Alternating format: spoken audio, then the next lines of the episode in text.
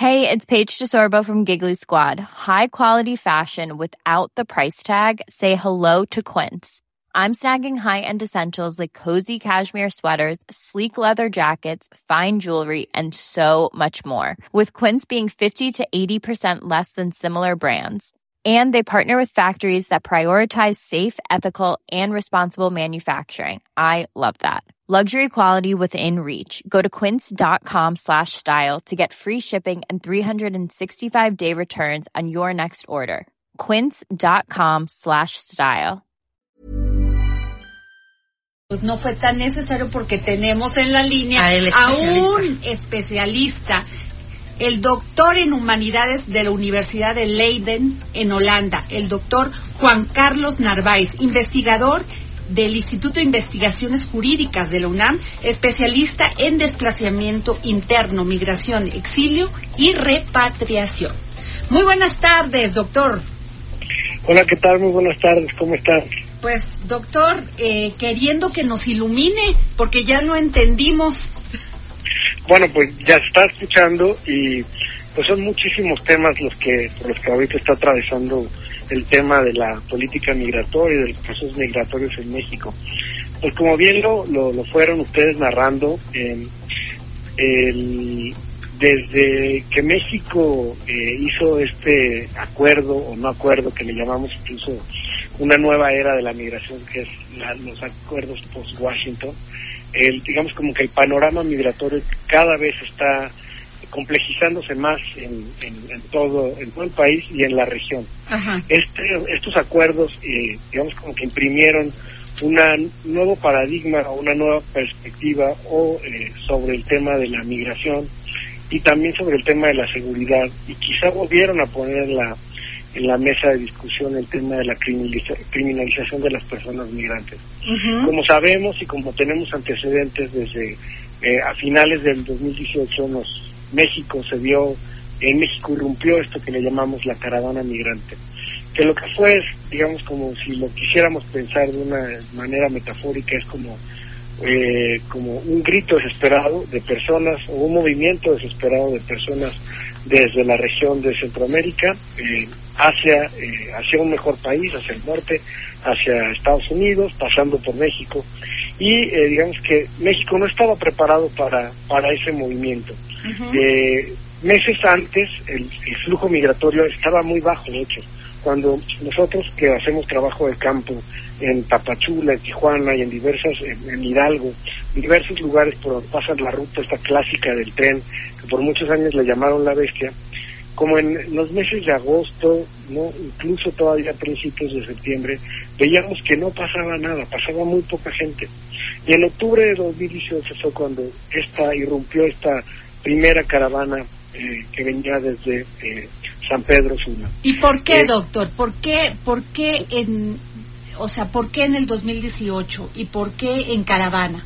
Mira, desde, desde el 2014, en 2014 tuvimos un, un evento que ustedes seguramente recuerdan, que es el tema de la crisis de los menores migrantes Claro. en la frontera norte de Estados Unidos, en la frontera norte de México con Estados Unidos.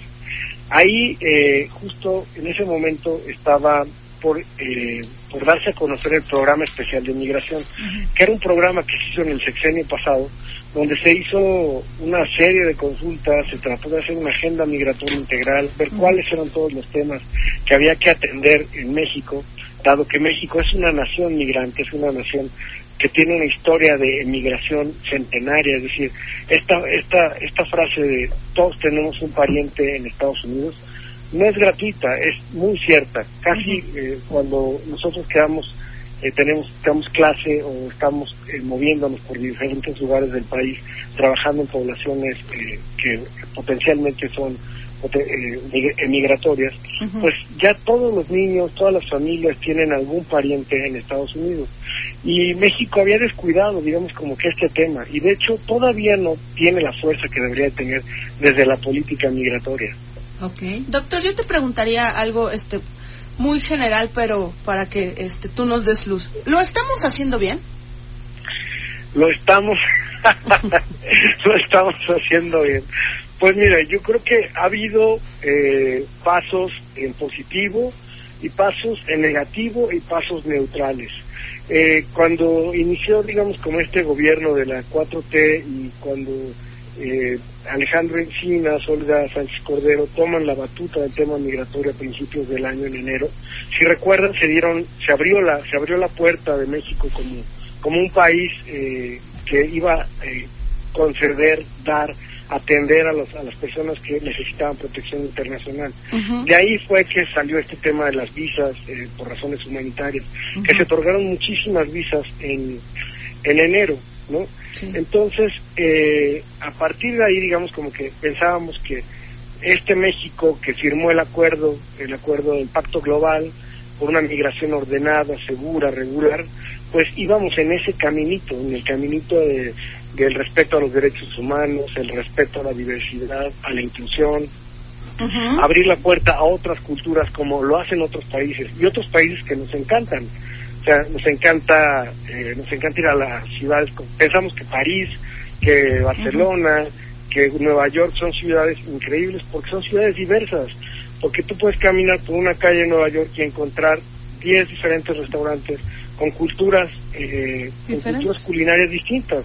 Y cuando México de repente se enfrenta a este, como quizás fue muy sorpresivo, pero a esta oportunidad de convertirse en un país más diverso, uf, como que vino toda una reacción eh, de diferentes perspectivas, desde la sociedad, desde los medios de comunicación, desde la política pública misma, de no saber cómo abordar esto. Entonces, el primer paso eh, creo que fue un paso muy impositivo, eh, que quizás se desbordó, que, que, desde la gestión migratoria no se pudo controlar, se creó, digamos, también un efecto llamada que hizo que después se tomara una decisión de cerrar las puertas, de que de más control migratorio, de que incluso vino la Guardia Nacional, o incluso hubo una renuncia del, del, del, anterior comisionado de migración, donde se cerraron eh, oficinas de trámites en, en, en, Tapachula y que eso a, su vez trajo otros problemas como visibilizar el tema de los cubanos que traen unos procesos de trámites migratorios ahí y que se atrasaron y que se visibilizaron y que se estancaron.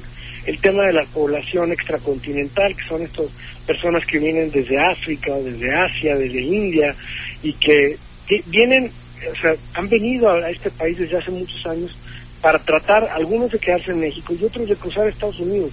Vienen de contextos muy difíciles, muy fuertes, donde la persecución, donde la guerra, donde la vida de, de, las personas y sus familias de verdad está en riesgo. Eh, brevemente, en, en Tapachula, platicando con, un, con una persona de, de Somalia, en el, entre el poco español que aprendió en el camino, me contaba que incluso perdió a un hijo en, en, en, en, Qué barbaridad. En el, en el tránsito desde Brasil hacia México. Y digamos que y continúan, entonces no es como que hay que reflexionar y hay que sensibilizarnos mucho con las problemáticas que arrastran estas personas. ¿Cómo la funciona? migratoria es algo que, que Quisiera preguntarle, que, doctor. País, Perdón. Sí, doctor, quisiera preguntarle en específico cómo funcionan estas fichas biométricas, o sea, qué tanto le estamos haciendo este trabajo eh, previo a Estados Unidos, de estar sistematizando eh, datos que además también son personales y que a lo mejor se estuviera atentando contra los derechos humanos. Y mi pregunta también, doctor, sería, ¿Somos el tercer país seguro? Son, sí, son dos preguntas muy difíciles y que nos hemos estado preguntando todos los días desde, desde, más o menos desde junio que pasó esto de, los acuerdos de Washington. Eh, el tema de los datos biométricos tampoco es algo, no es una práctica nueva. esto se ha dado desde hace muchos años, en, por ejemplo en, en Tapachula. Pero, pero no pero no sí sí se ha dado doctor pero ahora con la pulserita si no tienes la pulserita o sea como no le pones una marca verdad pero sí le pones una una pulserita para que tengan acceso a la comida y al refugio.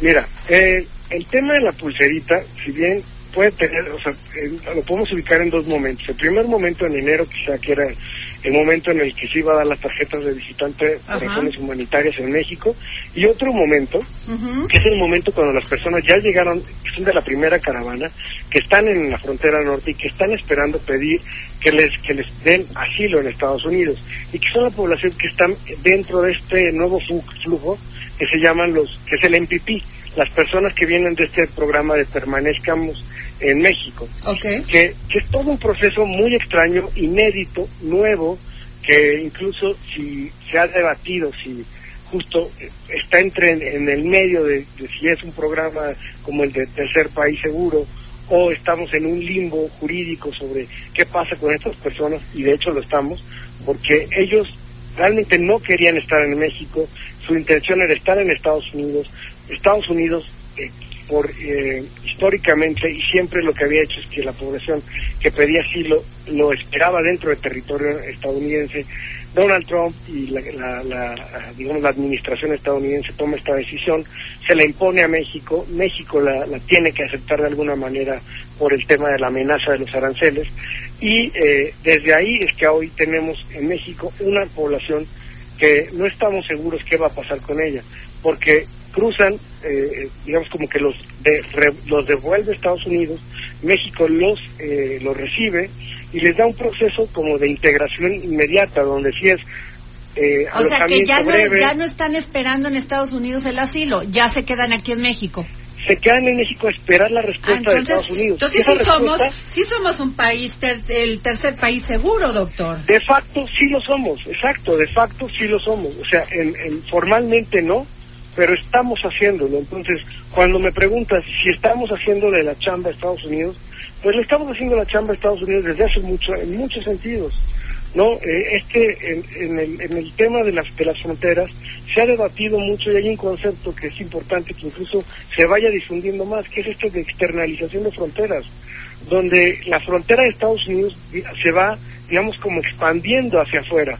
Entonces, se expanden las prácticas de Estados Unidos a México, se expanden a Guatemala, se expanden a El Salvador, se expanden en Honduras, y entonces digamos que se va creando cada vez un cinturón más de control migratorio, de, de, lugar de hablar de inclusión, hablamos más de procesos de exclusión, donde, donde las, la frontera se convierte en una frontera vertical. Las fronteras, como, como entendemos la frontera de Estados Unidos, que es digamos como una línea horizontal, ya no lo es, es una línea vertical que Pero parte además, desde Tijuana hasta Honduras. Y no tenemos las condiciones, doctor, para mantener a todas estas personas que llegan diariamente a este país, que qué bueno, que qué, qué bueno que vengan y que, y que deseen estar en México y quieran pasar, pero no tenemos las condiciones ni para darles, fíjese nada más, acceso a los hospitales, dicho así darles la, comida, la escuela a todos estos niños que llegan, una oportunidad de vida digna de desarrollo, doctor.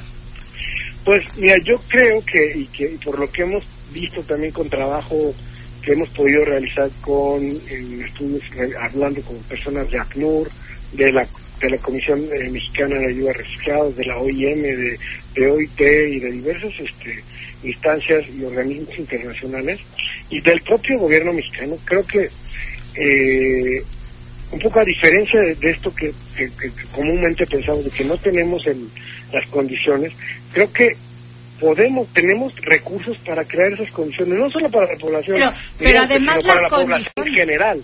Para la población pero no, una de las condiciones para ser tercer país seguro es que tengamos ayuda de otros países desarrollados. Exacto, mira, ahí ese, fue un problema. Hace rato eh, también mencionaban esto de que nos iban a dar unos milloncitos, ¿no? y, pues ya ve cómo es Trump.